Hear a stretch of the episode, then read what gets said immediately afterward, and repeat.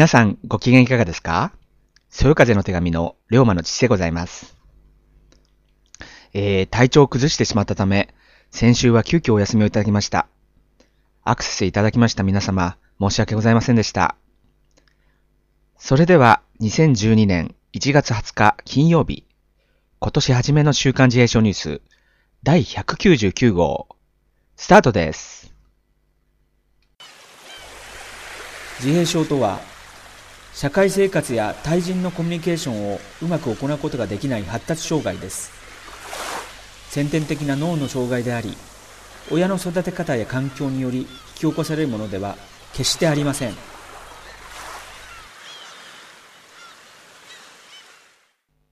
この番組は、1週間の自閉症関連ニュースを中心に、発達障害全般に関する情報を、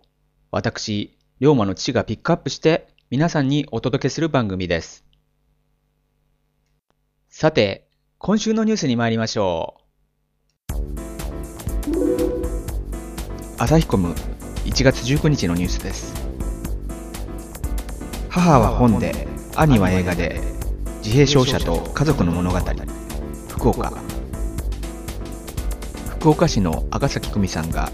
自閉症の娘千鶴さん22歳と家族について綴った千鶴を出版しました。きっかけは千鶴さんの兄正和さんが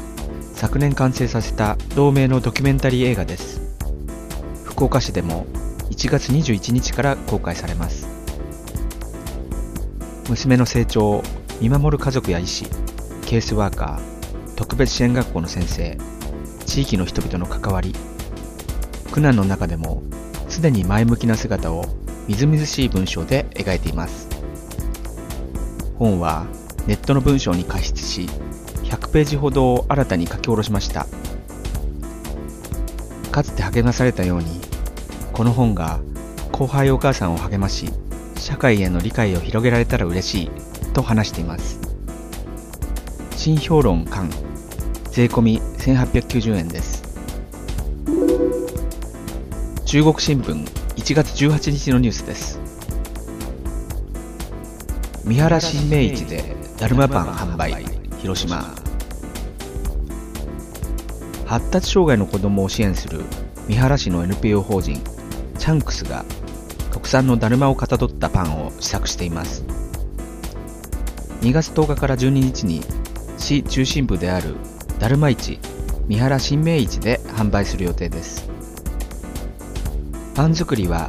西上代表が来場者に名物を PR したいと発案。今月11日には法人の交流拠点に通う若者2人と法人のスタッフ3人が同市内のパン店の経営者の中野育子さんから作り方を教わりました。三原新明市は2月11日12日の両日約60個ずつを町内のブースで売り出します。1個150円です。西上代表は好評なら3月に市内で開業する道の駅でも売りたいと期待しています。朝日コム1月14日のニュースです。楽器指導へ NPO 奈良ダウン症など知的障害がある人たちが楽器演奏を通じて心身ともに生き生きとした生活を送ることを目指す NPO 法人が奈良市に設立されました。演奏で指先などの運動能力が上がったり周囲とのコミュニケーション力が高まったりする効果が期待できるといいます。奈良市の NPO 法人アゴラ音楽クラブはピアノ教師の水野恵里子さんが理事長を務め10代から30代のダウン症自閉症の人たち約15人が参加。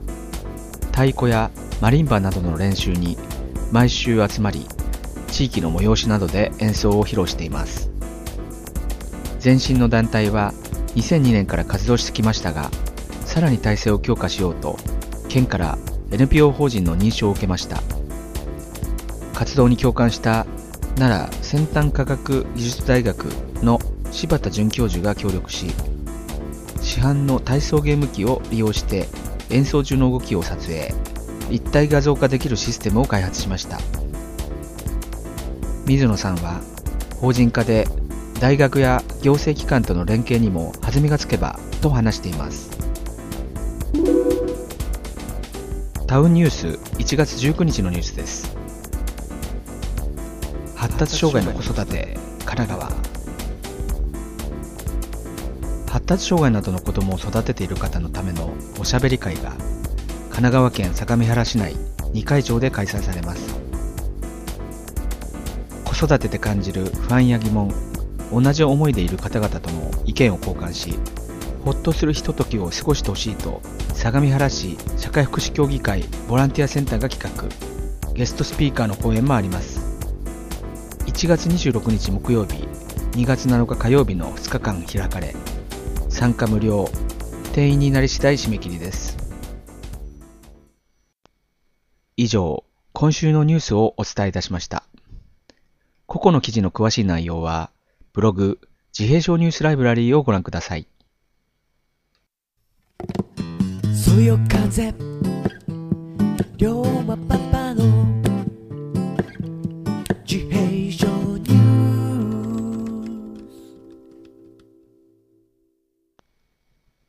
今週のピックアップのコーナーですこのコーナーは毎週私、龍馬の父が様々な話題を自由に取り上げ皆様にお届けするものです。さて、自閉症の青年が主人公の映画、山下邦明さん企画原作脚本の僕は海が見たくなりましたが、いよいよアメリカ時間の1月20日21日の2日間、ニューヨークにて上映されます。20日のジャパンソサイエティでの上映、21日のザ・日本クラブでの上映、共に現地において山下邦明さんは対談をされます。もうすでに山下さんは現地入りをしているようです。ニューヨークと日本の時差は14時間ですから、日本時間の1月21日土曜日の午前9時頃、1回目のニューヨークでの上映が始まるということですね。なお、ニューヨークの富士山系系のテレビ局も今回の件をニュースとして取り上げられており、動画で見ることができます。えー、URL をブログにリンクさせますので、よろしければご覧くださいね。えー、山下さん、頑張ってくださいね。日本から応援してます。お土産話を待っております。以上、今週のピックアップは、僕海ニューヨーク上映に関してのお知らせでした。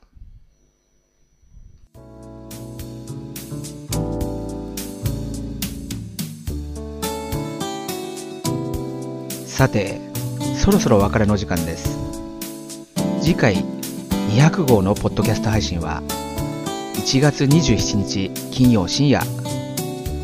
来週もよろしければまたこちらでお会いしましょう。以上、ポッドキャスターは、そよ風の手紙の龍馬の地でした。皆さんも風邪などひかぬようお気をつけくださいね。それでは、さようなら。